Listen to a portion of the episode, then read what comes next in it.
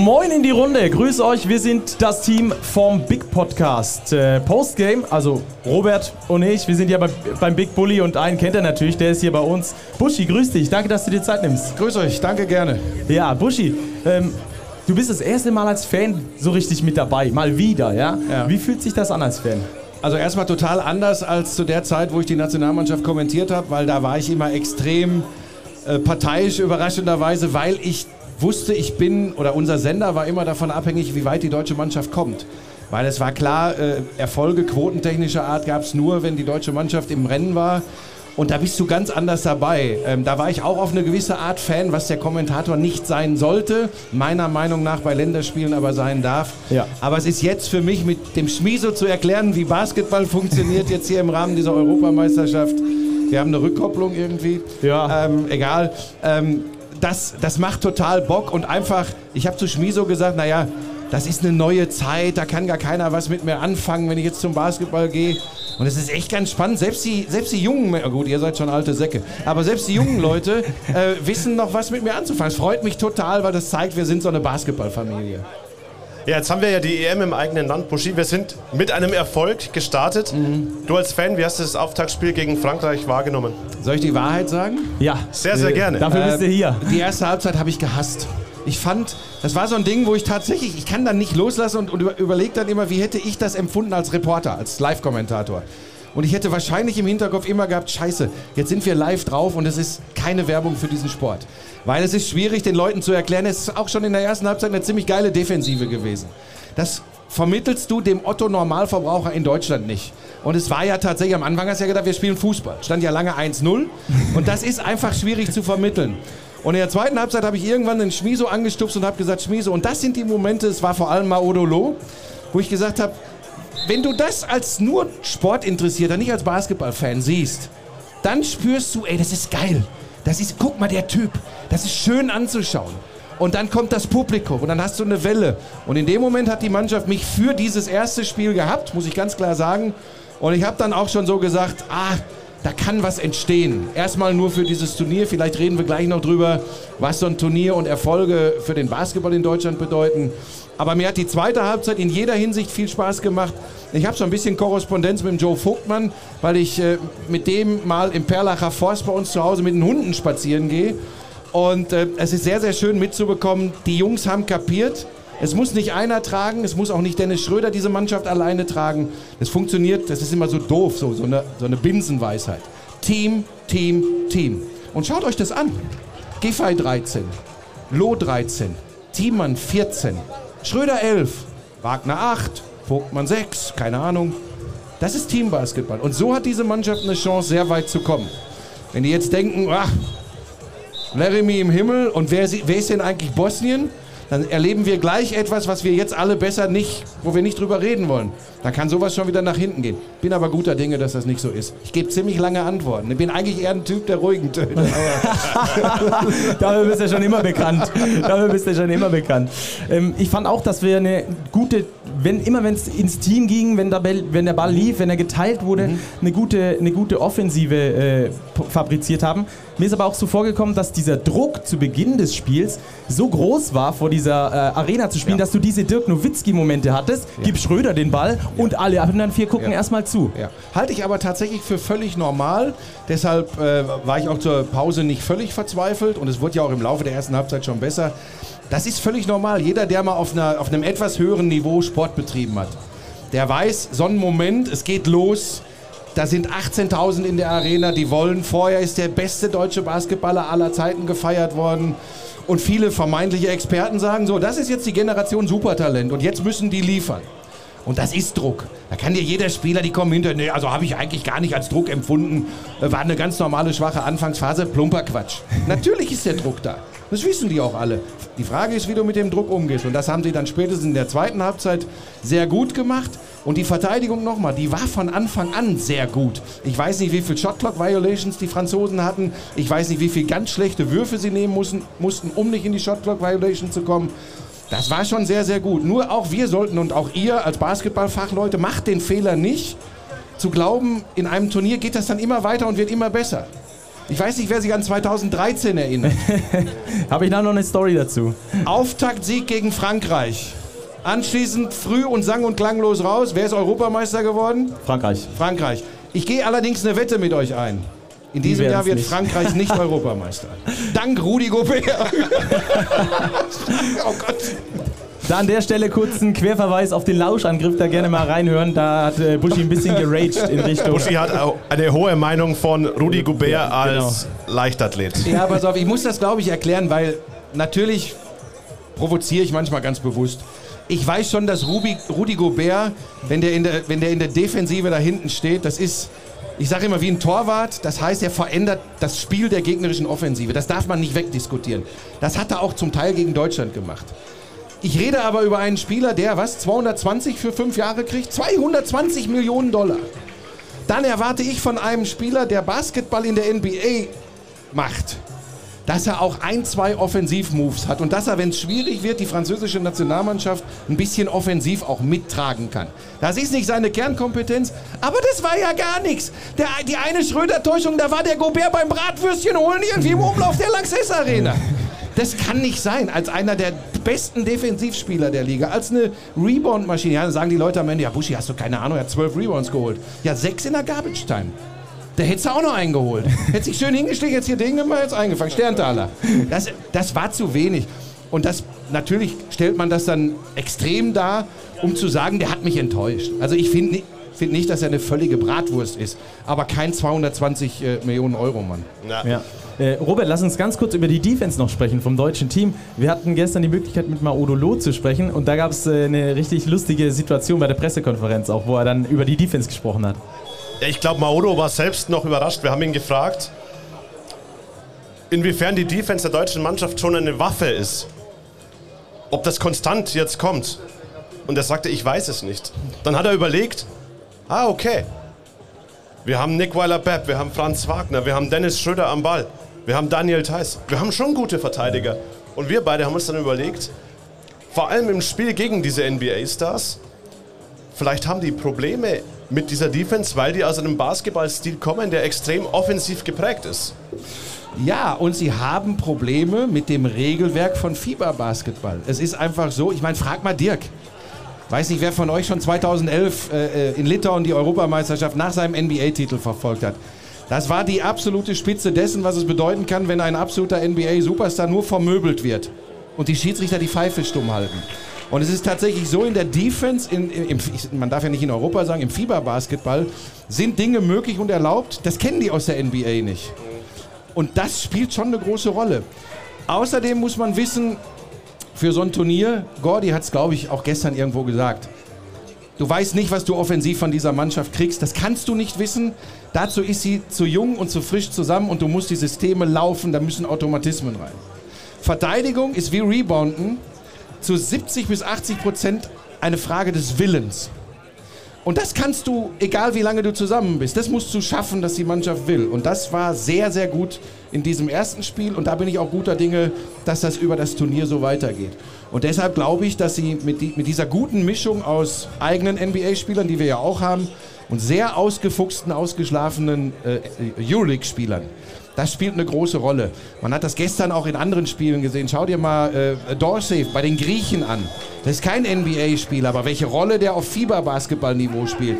Das war, du hast gesagt, okay, der oder Antetokounmpo. Wer war denn jetzt der Überragende bei den Griechen? Verrückte Geschichte. Es ist anders als NBA. In der NBA wird viel für Instagram gemacht. Da geht auch der Verteidiger zur Not mal drei Schritte zur Seite und sagt, ach komm, das Real gönne ich dir jetzt. Flieg.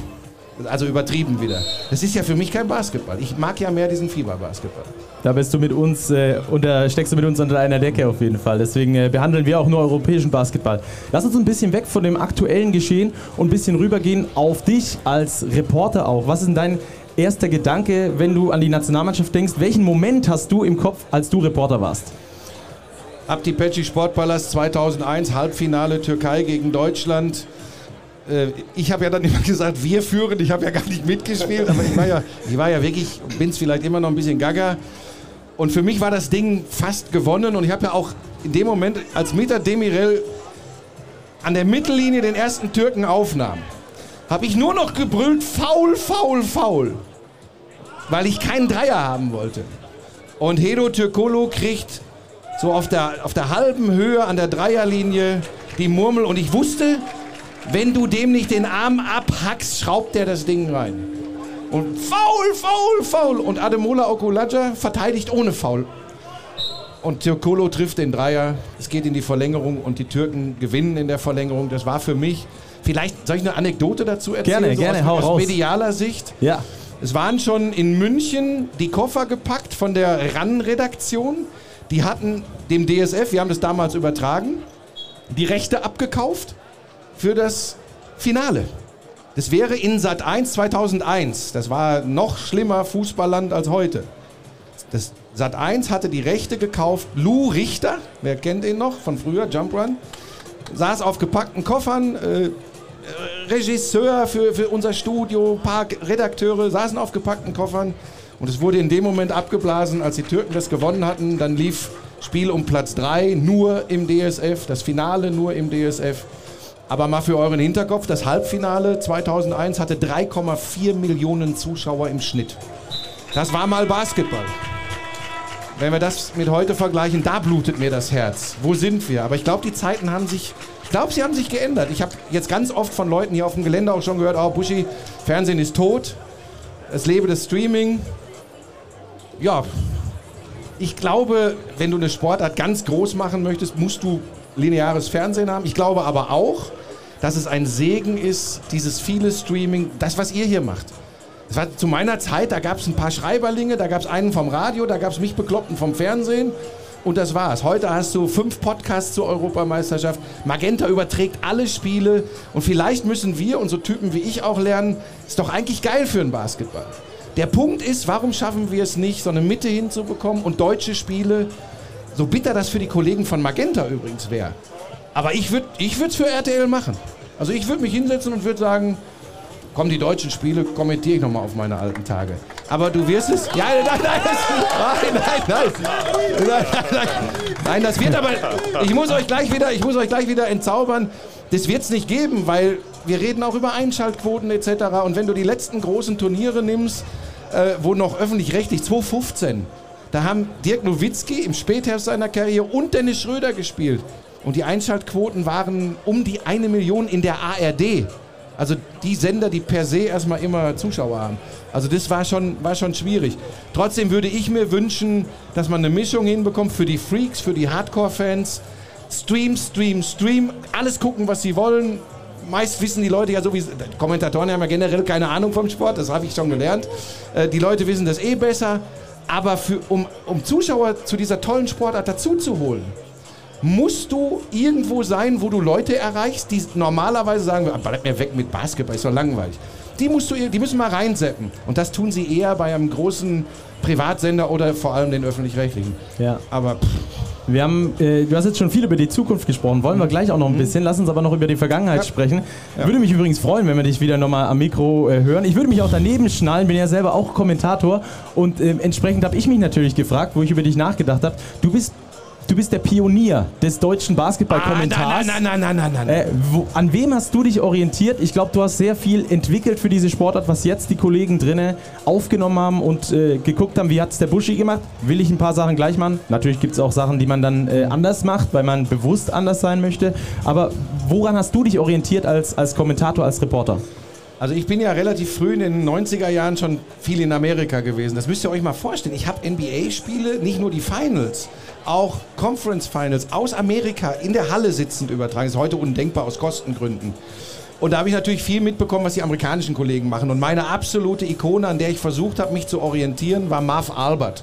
Der damals für NBC kommentiert. Ich glaube, er ist heute sogar immer noch zugange oder hat vor kurzem erst aufgehört. Jemand, der unglaublich Menschen mitnehmen konnte, der so viel Ahnung vom Basketball hatte, wie ich von mir übrigens auch behaupte, bei weitem nicht das, was manche Freaks haben. Ich glaube, dass viele Zuschauer sich in Statistiken, in irgendwelchen PIRs oder ich weiß nicht was besser auskennen als ich. Das habe ich aber nie als meine Aufgabe verstanden. Meine Aufgabe war immer, so wie Marv Albert als mein Vorbild das gemacht hat, wissen, warum das Spiel gerade in welche Richtung kippt. Da hilft mir eine Statistik nicht zwingend weiter. Stichwort Rudi Gobert. Der hat irgendwelche Werte gehabt, da hätte Frankreich eigentlich gewinnen müssen, aber hat nicht funktioniert. So, ähm, das heißt, begleiten, wissen, warum ein Spiel sich wie entwickelt und die, die Leute unterhalten. Die Leute auch unterhalten. Nochmal, im Stream vielleicht anders, aber als Zuschauer, wenn ich weiß, ich habe in der Türkei drei Millionen Zuschauer, ja, dann muss ich, also in, beim Turnier in der Türkei, dann kann ich nicht nur von irgendwelchen Staggered Screens und ich weiß nicht was. Weil die verstehen das nicht, die verliere ich. Das ist so die Mischung. Die hat Marv Albert in den USA super hinbekommen. Ich finde nicht, dass ich der Pionier in Deutschland war. Da gab es Leute wie Fritz von Ton und Taxis. Das wissen nur die ganz Alten von euch. 1993 hat er äh, für die ARD das EM-Finale als eine Handballmannschaft Basketball-Europameister geworden ist. Äh, das hat Theoman Alibegovic früher mal gesagt. Deutschland wurde Europameister, ging eigentlich gar nicht. Ähm, und das, aber ich habe mich nie an deutschen Kommentatoren orientiert, weil ich es immer geil fand, wie die Amis Sport kommentieren. Und da würden sich viele wundern, wie bei uns hier in Social Media Zuschauer mit unseren Kommentatoren umgehen, weil das ist ja, also Kommentatoren-Bashing ist ja, das, das macht ja so viel Spaß. Volkssport. Ja, und da tun, mir, da tun mir die Kollegen jetzt im Basketball auch teilweise leid. Die haben ja noch Glück, dass sie gar nicht so extrem registriert werden, weil sie nicht die Masse an Leuten haben, die sie erreichen.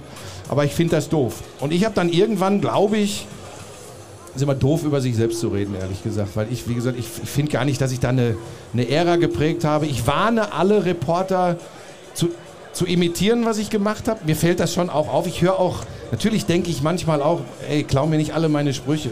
Vom Parkplatz, kalt wie eine Hundeschnauze, am Ende kackt die Ente. Ähm, Der aber- pinkelt Eiswürfel. ja, der uriniert, uriniert. Der uriniert Eiswürfel, pinkeln ist mir zu. ähm, ich habe da, da habe ich nie drüber nachgedacht, auch im Nachgang nicht. Und natürlich freue ich mich, wenn jetzt hier Leute stehen und sagen, ah, das war eine geile Zeit mit Buschi und willst du nicht nochmal. Aber ich glaube tatsächlich, alles hat seine Zeit. Und ich finde es wirklich an der Zeit, dass auch Leute wie ihr, dass Leute von äh, Magenta die Chance bekommen, aus diesem Schatten rauszutreten und ihr Ding zu machen. Und dann wäre der größte Fehler, sich, also zumindest an meinen Sprüchen zu orientieren. Vielleicht ist es okay zu sagen, ja, der hat, das, der hat die Gabe gehabt, Leute ins Boot zu holen, aber schreibt euch keine Sprüche auf. Habe ich in meinem Leben nicht gemacht. Die sind wo auch immer aus diesen Windungen rausgekommen, die, die, hat, die haben sich ergeben. Aber sich zu sehr an einem Vorbild zu orientieren, heißt ja immer schlechter als das Original zu sein. Das heißt, finde deinen eigenen Weg und du wirst sehr schnell merken, auch außerhalb von Social Media, wirst du irgendwann merken, wie die Leute darauf reagieren.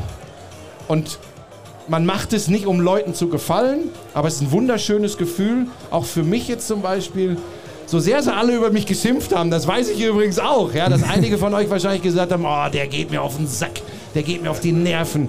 Ähm, aber jetzt so hier rumzulaufen und, und dass ganz viele kommen und sagen, hey, Buschi, geil, dass du mal wieder dabei bist, das ist schon ein schönes Gefühl. Aber das kannst du nicht als Ziel haben. Ich bin nicht Sportreporter geworden, um reich, berühmt äh, äh, zu werden, dass Leute Fotos mit mir wollen. Bin Sportreporter geworden, weil ich als Basketballer zu schlecht war, um ganz nach oben zu kommen. äh, und dann wollte ich halt über das sprechen, was ich selbst nicht konnte. Also das war, das war die Veranlassung. Dass mir heute Leute vorwerfen, ich würde für Kohle alles machen, weil ich Hundeshows moderiere, Ninja Warrior Germany. Ähm, ob ihr es glaubt oder nicht, ich liebe diese Shows. Und da habe ich diese zwei, drei Millionen Zuschauer, äh, die ich unterhalten möchte. Aber wie gesagt, wenn, klar wäre das so, wenn jetzt RTL sagen würde, Buschi, wir machen das jetzt. Wir machen jetzt ab Halbfinale, die Deutschen sind dabei, wir machen das Halbfinale und das Finale. Würdest du das für uns kommentieren? Natürlich würde ich das machen. Aber ich würde nicht mehr, und das ist nicht arrogant, ich würde jetzt nicht mehr sagen, ey, The Zone, Magenta, kann ich bei euch nochmal Großbritannien gegen Ungarn? Moment, die spielen nicht in der Gruppe, aber ihr wisst, was ich meine. Nee, das nicht. Aber es ist lieb von euch, dass ihr sagt, äh, dass ich da was äh, geprägt hätte. Ich warne aber die Kolleginnen und Kollegen, sich zu sehr daran zu orientieren. Ja, du hast angesprochen, Leute ins Boot holen, glaube ich, ist ein gutes Stichwort, das wir beim Basketball schaffen müssen. Denkst du im Allgemeinen, vor allem in Bezug auf die Nationalmannschaft, dass die Berichterstattung oder auch, ja, vielleicht die Kommunikationsseiten des Verbandes zu negativ ist, nach, vor allem jetzt bei dieser EM nach dieser holprigen Vorbereitung? Dass, dass, der, dass der Verband sieht, dass der Verband da irgendwie verantwortlich ist oder dass die Medien es zu kritisch betrachten? Gerne beides. Also ich glaube, dass wir in Deutschland generell dazu tendieren, zu schnell unsere Helden zu feiern und sie genauso schnell Verbrennen. verbrennen und, und Und eine Bus. Riesenfreude dabei haben, wenn sie verbrennen. Das ist generell bei uns in Sportart übergreifend so. Ähm, beim Basketball tue ich mich schwer, weil da ich, war ich sehr lange sehr dicht dran und hatte auch meine Probleme.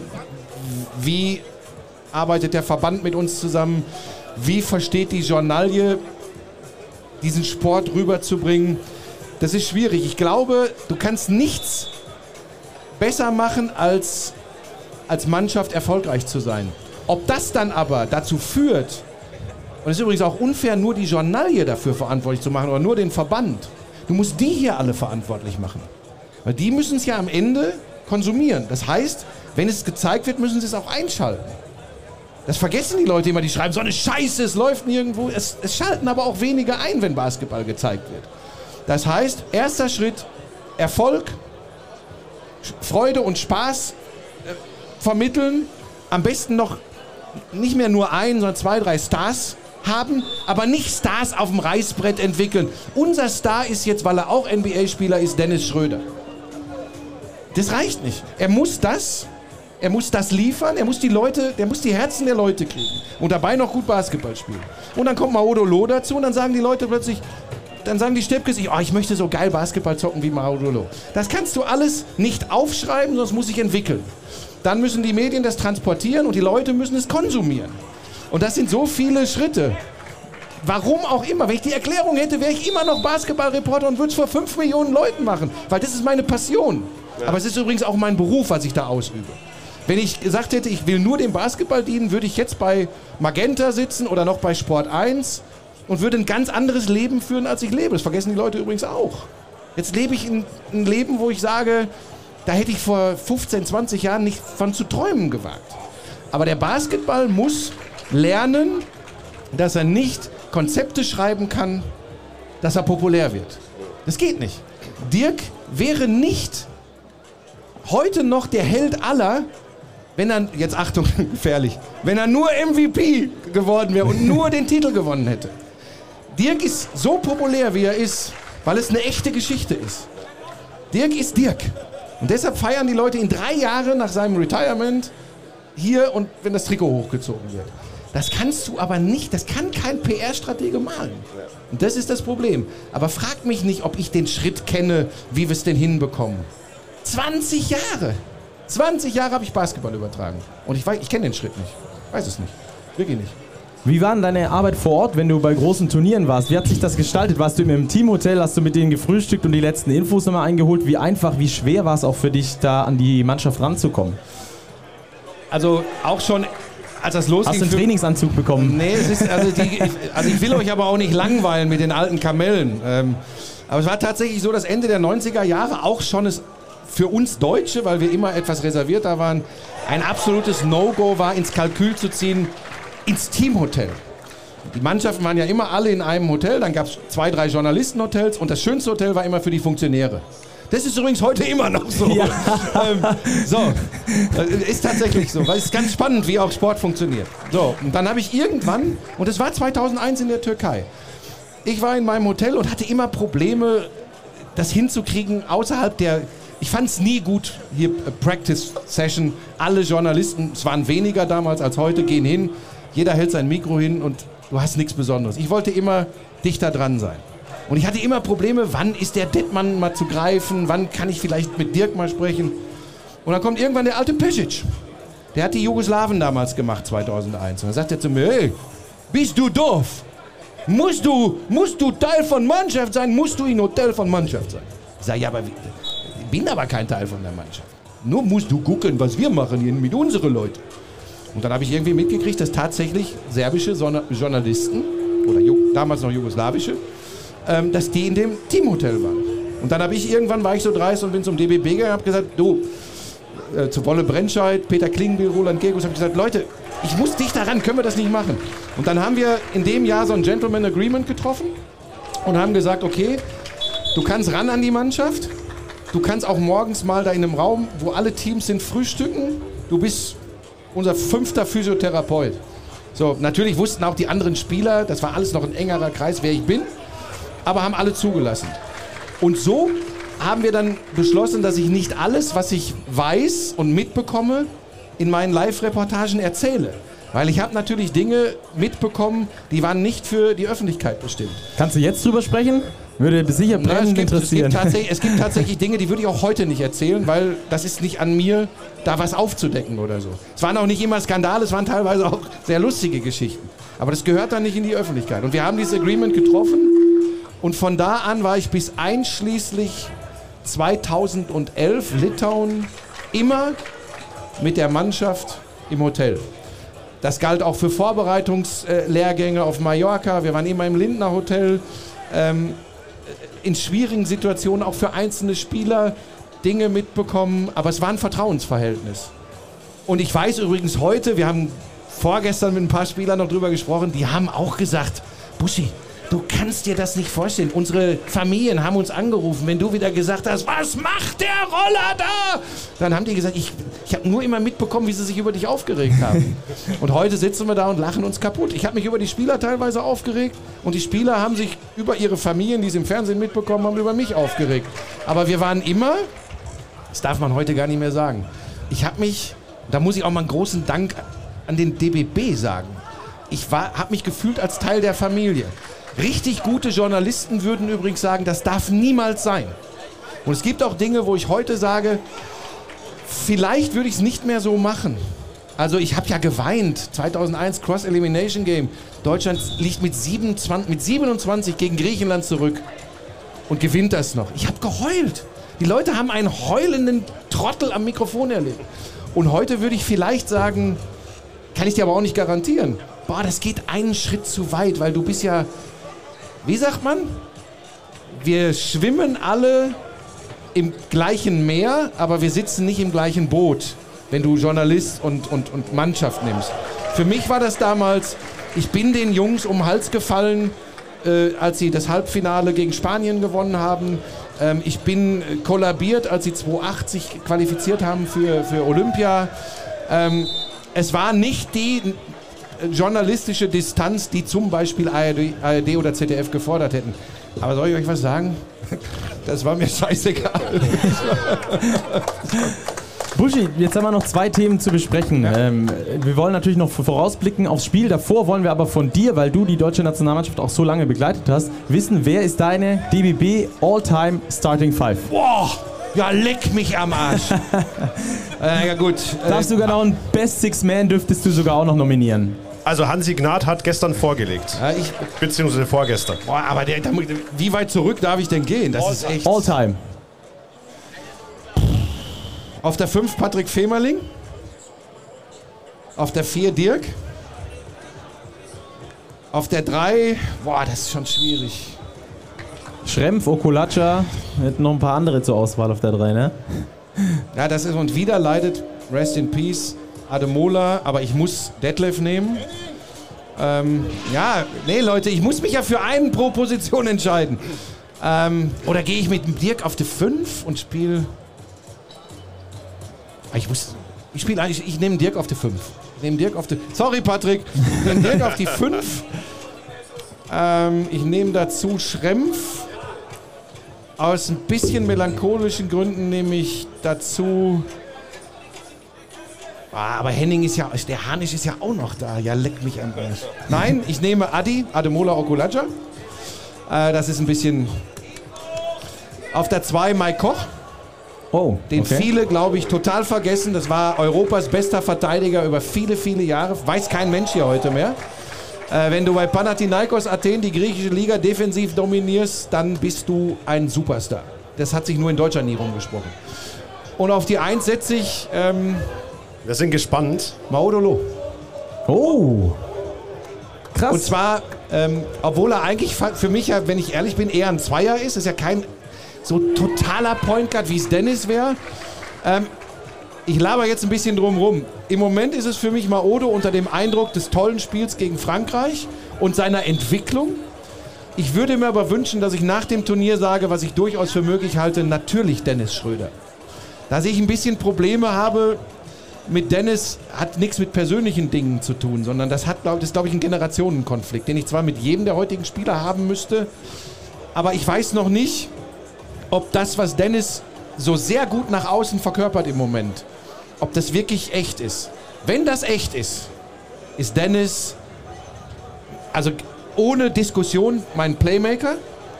Aber ich muss das erst erleben. Er muss mir das, also nur jetzt für diesen Podcast, er muss mir gar nichts beweisen, aber für diese Wahl müsste Dennis mir beweisen, dass ich das, was sich jetzt andeutet, so glauben kann. Und dann ist er die Eins. Aber im Moment setze ich jetzt einfach mal Maode und alle Basketballexperten werden mir den Kopf schütteln, weil weißt du, wir können ja jetzt auch noch darüber sprechen, welche Mannschaft würde ich denn nehmen, die auch wirklich gemeinsam am besten funktioniert. Dann wäre es vielleicht schon wieder eine ganz andere. Kein Nürnberger 93er vielleicht oder was. Ja, Hat aber das da- gewonnen zumindest. Ja, ja. Und da sind wir wieder beim Punkt. Wie will ich vergleichen? Absolut. Ein 93er Aufbauspieler, der in der heutigen Zeit, wenn der nach hinten laufen würde, wären die anderen schon wieder, kämen ihm schon wieder entgegen. Ja, das ist so. Der Kai war überall, gegen den habe ich selbst früher in der Jugend deutsche Meisterschaften rauf und runter gespielt. Ähm, der Kai war ein überragender Playmaker und keiner wird den Durchstecker vergessen im Finale 93. Aber de- das ist ja das auch, diese GOAT-Diskussion in der NBA. Du, du kannst diese, diese Zeitalter nicht vergleichen. Und, und da ist er für mich, wäre er jetzt zum Beispiel gar nicht auf der Liste gewesen, genau wie ich euch mit Mike Koch überrascht habe. Ja, absolut. Aber ich sag euch, Mike Koch war das Schlimmste. Das war wie eine Vorunkel am Arsch, wenn der dich verteidigt hat. Das war unglaublich und das haben europäische Spitzenspieler gesagt. Deshalb habe ich Mike auf die 2 genommen. Ähm, wahrscheinlich schön. Was hat Hansi denn gesagt? Hansi hatte Kai Nürnberger auf der 1, Ja, aber das ist ja klar. Ja, klar. Holger Gschwindner auf der 2. Dann Schrempf. hatten wir Detlef Schrempf, Dirk Nowitzki und Chris Welp. Oh, Chris! Rest, der ist auch viel zu früh verstorben. Ja, Gott, ey, da hat er auch nicht. Also, ich meine, Holger Geschwindner ist 72, ja. Also Olympia 72. Ja, ist interessant, aber Hansi ist ja noch ein bisschen älter als ich. Also von daher, äh, der kann sich noch weiter zurückerinnern. Ne, ich stehe zu meiner Mannschaft. Wie gesagt, Lo auf der 1 und nach dem Turnier hoffentlich Dennis Schröder. Und wenn Lo auch ein geiles Turnier spielt, schmeißen wir Mike Koch raus und nehmen Lo auf die 2. Hast du noch einen Coach für, diese, für dein All-DBP-Team? Svetislav Pesic, weil ich ähm, das war die größte Coaching-Leistung, die es im deutschen Basketball je gegeben hat, mit dieser Mannschaft zwei, äh, 93 Europameister zu werden. Ich kann mich genau an die Spiele in der Vorrunde erinnern. Ich glaube, wir haben gegen Estland verloren in der Vorrunde 93. Ja, richtig. Gerd, Erstes Kula, Spiel. Gerd, Gerd Kulame und Ivar Kusma, die haben von draußen, so, so schnell konntest du gar nicht gucken, dann nächster Dreier, nächster Dreier, nächster Dreier. 113 Punkte der deutschen So. Mannschaft eingeschenkt. So, da, da habe ich gesagt, okay, mit dieser Mannschaft können wir im Supermarkt Kisten schleppen, aber nicht irgendwie was reißen. Und was Pesic aus dieser Mannschaft rausgeholt hat, ich glaube übrigens, dass er auch mit Serbien in diesem Jahr Europameister wird. Äh, der Typ ist Franz Beckenbauer äh, vom Balkan. Der hat ja, ich weiß nicht, die Leute hier, ob die wissen, was der für ein Standing hat. Und ich habe persönlich, wir haben eine absolute Hassliebe. Wirklich eine Hassliebe. Wir beschimpfen uns hin und wieder, dass, dass die Leute meinen, okay, gleich kommt eine Knarre raus. Und dann nehmen wir uns wieder in den Arm und er sagt, ja, du hast zwar keine Ahnung, aber hat immer Spaß gemacht, dir zuzuhören. Und ich sage, du hast auch keine Ahnung, aber ein paar Titel hast du ja gewonnen. Also von daher, äh, ich mag den unglaublich gern. Kann aber auch so ein bisschen sagen, ähm, diese, diese Trainer, die vielleicht als unnahbar und Schwierigkeiten, Dirk Bauermann war für mich eine unglaubliche Hilfe, als er Bundestrainer war, weil wir stundenlang zusammengesessen haben und er mir erklärt hat, wie er, warum er diesen unglaublich langsamen und teilweise unattraktiven Basketball gespielt hat. Und er konnte mir das erklären. Und vielleicht auch das noch. Auch das war früher anders. Ich konnte mit jedem Trainer Termin ausmachen und stundenlang abends bei einem Weinchen, bei einem Wasser, was auch immer, mit diesen Leuten reden. Ich konnte mit Dujan Ivkovic, ich habe erlebt, wie der mit den, mit den Serben in den Frühstücksraum reinkam. Einer hat sich zu früh gesetzt. Einer, bevor der Trainer gesagt hat, da mussten alle wieder raus. Im Entenmarsch alle wieder raus und dann wieder rein, alle hingestellt und dann haben sich alle hingesetzt. So Geschichten, das ist eine Banalität, aber so Geschichten mitzubekommen, zu erleben, frag mal, ob sowas heute noch möglich ist. Undenkbar. Deshalb lieber früher als heute.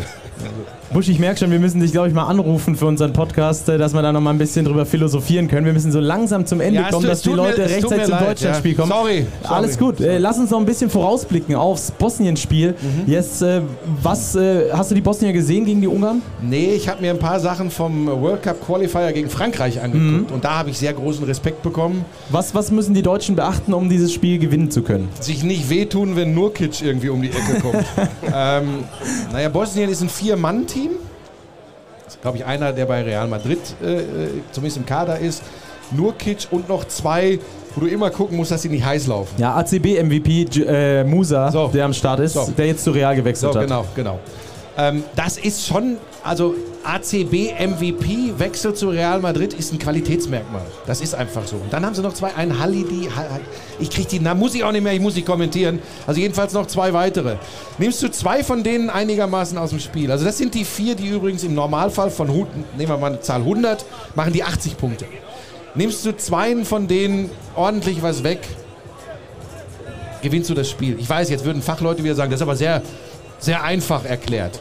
Aber ich glaube, das ist es vom Talent her, vom Momentum ist die deutsche Mannschaft klarer Favorit und darin liegt die Gefahr. Genau darin liegt die Gefahr. Also, dann hoffen wir auf jeden Fall, dass das äh, erfolgreich wird. Und äh, jetzt habe ich zum Abschluss noch einen kleinen Fanboy-Moment. Ich hatte 2013, war ich in Slowenien vor Ort bei diesem ersten Spiel gegen Frankreich. Du wirst dich nicht dran erinnern, mit der ganzen Familie. Wir Du warst da? Wir kommen danach raus und Buschi stürzt unten aus der Arena und fragt die komplette Familie, äh, hat irgendjemand von euch eine Kippe? Ich brauche jetzt eine Kippe zur Beruhigung. Da habe ich noch geraucht, das habe ich mir lange abgewöhnt. Hab Und deswegen hab, äh, haben wir dir eine Kippe mitgebracht fürs Spiel. Danach darfst du trotzdem mit dem darfst du auf dem Schmiso geben äh, oder wem auch immer du triffst. Wer raucht, ich bin seit sechs Jahren zigarettenfrei. Also von daher. Äh. Da ist er, Herr Schmiso. Ja, Komm, genau. Schmiso! Warte mal, Leute, den Moment gönne ich ihm. Meine sehr verehrten Damen und Herren, der Mann des Unentschiedens dieser Basketball-Europameisterschaft, Florian Schmidt-Sommerfeld! Hier, du die haben? Ja, kann er ihn dann mitbringen. Also, Buschi, herzlichen Dank, dass du bei uns warst. Ich Hat danke großen euch. Spaß gemacht mit dir und äh, wir klingeln mal durch, um dann länger zu philosophieren. Jetzt bald fängt das Deutschlandspiel an, deswegen sind wir da so langsam in Richtung Arena unterwegs. Danke dir. Danke und gerne.